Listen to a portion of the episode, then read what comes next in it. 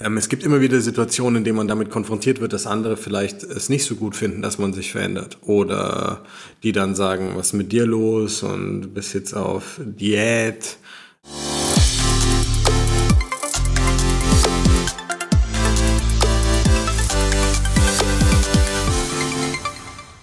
So, herzlich willkommen zu einer neuen Folge des Smart Body Upgrades, dem Podcast, in dem es darum geht, dass du optimal abnimmst, fit wirst und den besten Mehrwert mit in die Hand bekommst.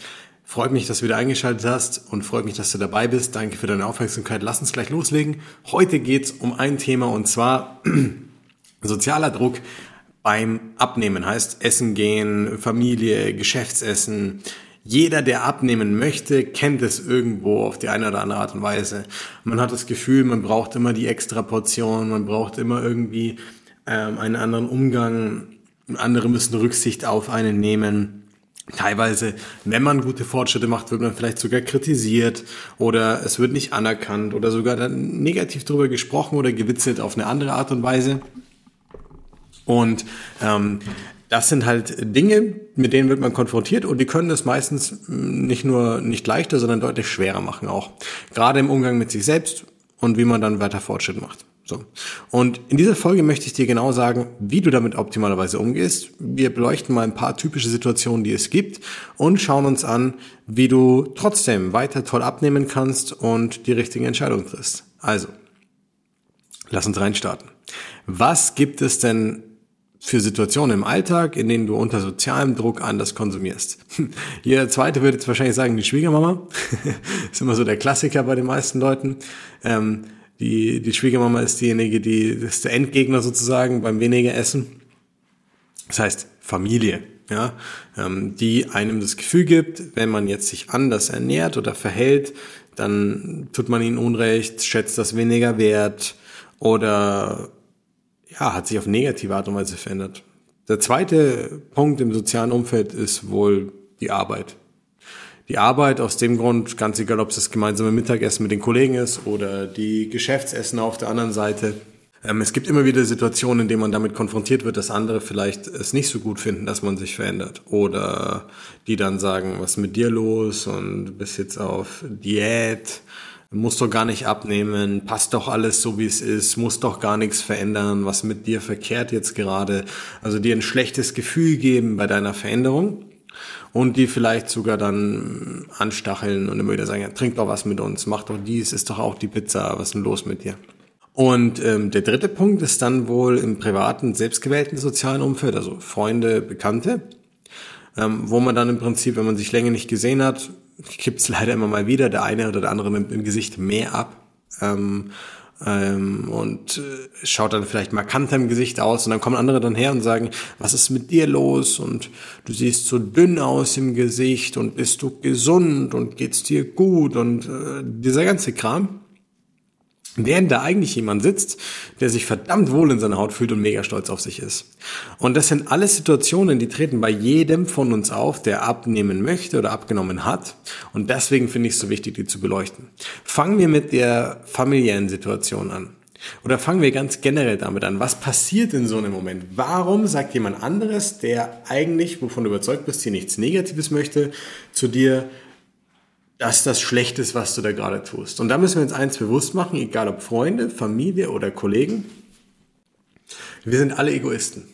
Und das sage ich jetzt nicht, weil ich ein böser Mensch bin oder, oder ein besonders schlechter Mensch bin oder so, sondern ich bin Realist. Wir sind alle egoistisch. In dem Moment, wo ich essen gehe und eine, mit, hatte ich heute erst zum Call mit einer Kundin, war mit einer Bekannten essen, hat eigentlich nichts mehr essen wollen, war auch satt abends. Die Freundin sagt zu ihr, ja, wenn du nichts isst, dann esse ich auch nichts.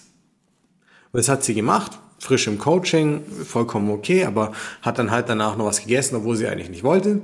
Hat sich dann total dafür verurteilt, hat dann sogar noch einen Nachtisch bestellt, was ich dachte, jetzt ist eh schon egal. Und danach hat sie sich halt sehr, sehr schlecht gefühlt natürlich. Und sie dachte, sie hat sich schlecht gefühlt, weil sie einfach nur mehr Kalorien gegessen hat. Doch lass uns mal dieses Beispiel nehmen, um es ganz genau zu beleuchten, damit du wirklich verstehst, was passiert hier zwischenmenschlich eigentlich gerade. In dem Moment, wo sie das gemacht hat, ich habe sie gefragt, warum hast du das deiner Meinung nach gemacht? Ich möchte nicht, dass sie sich schlecht fühlt. Ich möchte nicht, dass sie nichts isst wegen mir. So. Ich bin mit der äh, provokanten These reingegangen und habe gesagt, kannst du dir vorstellen, dass du diese Entscheidung nur für dich getroffen hast? Ja, nee, eigentlich ja, weil ich nicht will, dass sie da nichts gegessen hat oder nichts isst. Dann habe ich zu ihr gesagt, okay, bauen wir es mal von der anderen Seite auf. Überleg mal Folgendes. Bei wem liegt die Verantwortung, ob du etwas isst oder nicht?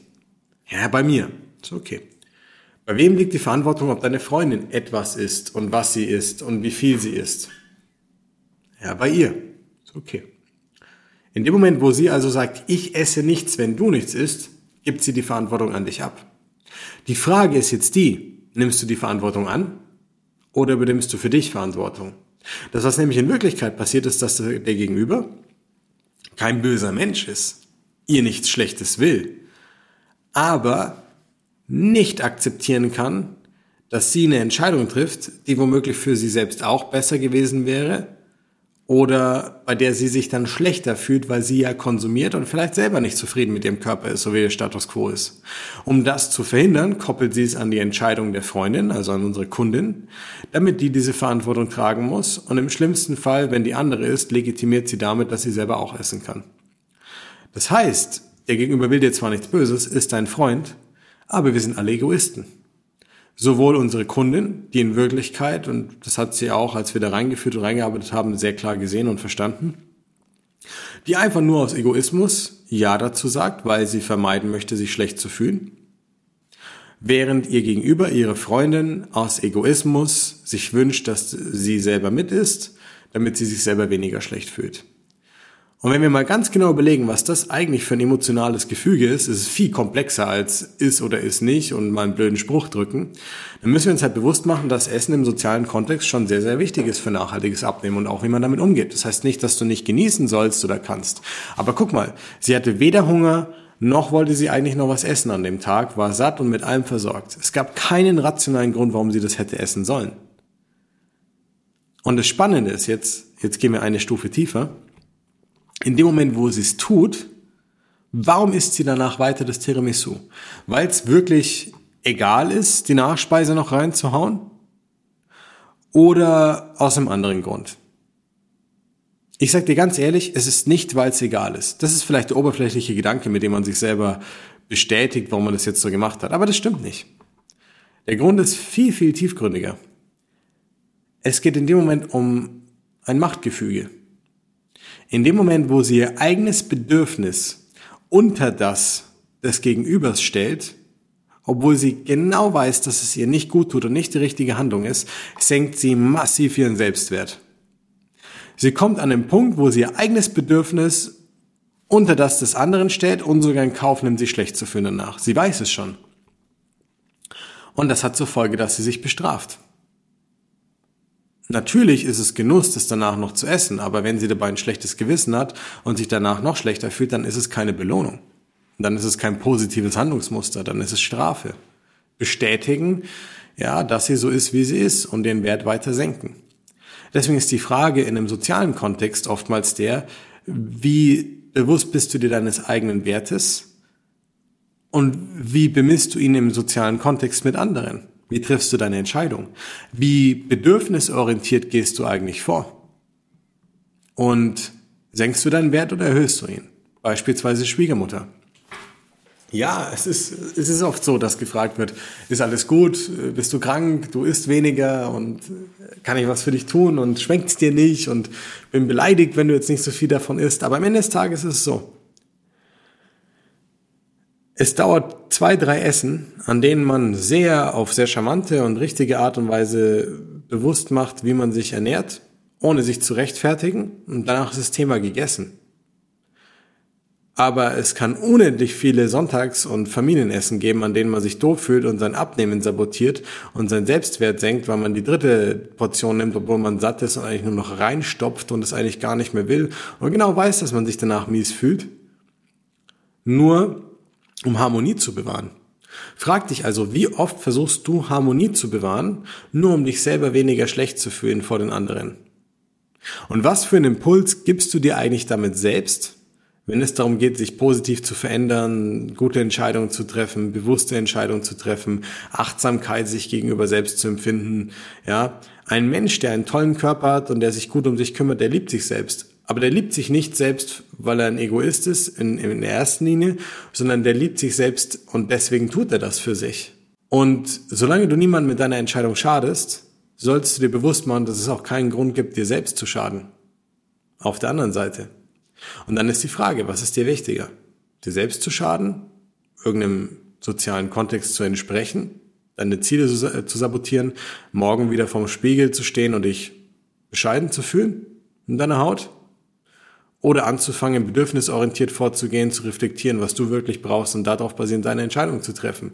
Und wenn dann jemand anderes nichts isst wegen dir, dann isst er halt nichts. Wenn die Person auch abnehmen möchte, hast du dir vielleicht ihrem Zweifelsfall was Gutes getan sogar damit.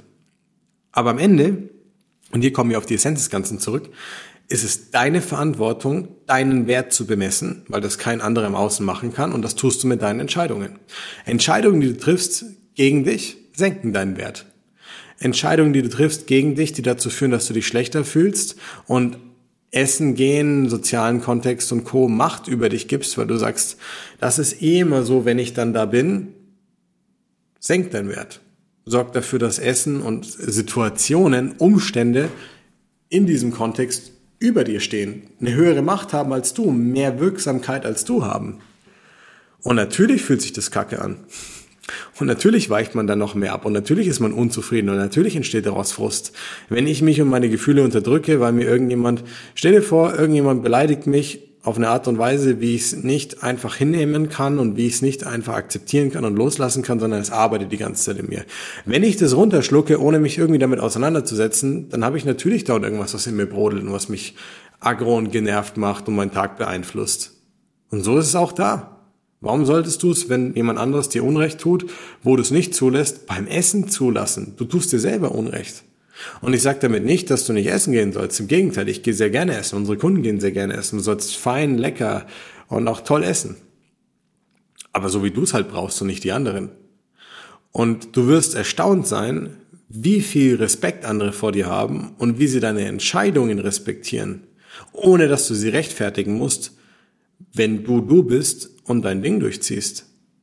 Weil sie zweifeln dich nur an, weil du in der Vergangenheit wahrscheinlich durch zu strikte Diäten und Vorgehensweisen schon hundertmal das versucht hast, ohne dass es geklappt hat nachhaltig, man immer mal wieder Jojo-Effekt hatte und sie nicht glauben, dass es nachhaltig veränderst. Und wenn sie sehen, dass du es tust und sie selber auch was verändern wollen, dann oftmals aus dem Grund, dass sie halt ihre eigene Ohnmacht da drin erkennen, dass du Fortschritt machst und sie nicht. Alles keine Gründe, dich selbst zu sabotieren und runterzuziehen. Denk mal drüber nach.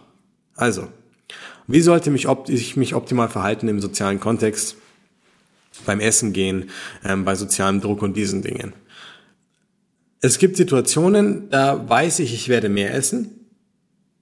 Und damit kann ich umgehen, weil dann kann ich meinen Tag darauf auslegen, meine Tage darauf auslegen auch und kann auch mehr essen, so wie ich will. Das ist kein Ding. Aber es gibt Momente, in denen isst du, obwohl du es gar nicht willst. Und um die geht's die musst du reflektieren. Die sorgen für deinen Frust, die sorgen für deine Unzufriedenheit, die sorgen dafür, dass du genervt bist und weiter in falsche Muster reingehst und dich kritisierst. Die wollen wir angehen. Und in diesen Momenten ist wichtig, dass du reflektierst, was brauchst du, nicht dein Gegenüber. Keiner zwingt dich zum Essen. Wir sind in der westlichen Welt. Wir haben den Luxus von Überkonsum. Ja, es wird dir nie schaden, einmal etwas nicht zu essen, wenn du es nicht brauchst. Aber es wird dir immer schaden, es zu essen, wenn du es nicht brauchst. Nicht nur körperlich, mit deinem Körpergewicht, deiner Gesundheit, sondern psychisch und emotional im Umgang mit dir selber und in deiner Wertigkeit. Also tu das nicht, sondern hinterfrag dich und schau, was du wirklich brauchst und steh zu deinen Entscheidungen. Und wenn sie jemand anderem nicht passen, dann scheiß drauf. Denn am Ende des Tages steht die Person nicht neben dir, wenn du unzufrieden mit deinem Spiegelbild bist, beim Arzt bist, dir wegen deinem Blutwerten Sorgen machst oder zehn Jahre weniger Lebenszeit mit Partner oder Partnerin und Kindern hast. Das interessiert die dann nicht. Und so ist die Realität. Und deswegen ist es gut, einen gesunden Egoismus an den Tag zu legen, wenn es ums Essen gehen geht. In diesem Sinne, ich hoffe, du konntest wieder einiges mitnehmen aus der Folge. Ich hoffe, es hilft dir ein bisschen auch im Umgang. Da ging es jetzt nicht darum, was du konkret isst. Es ging darum, wie du mental und emotional damit umgehst.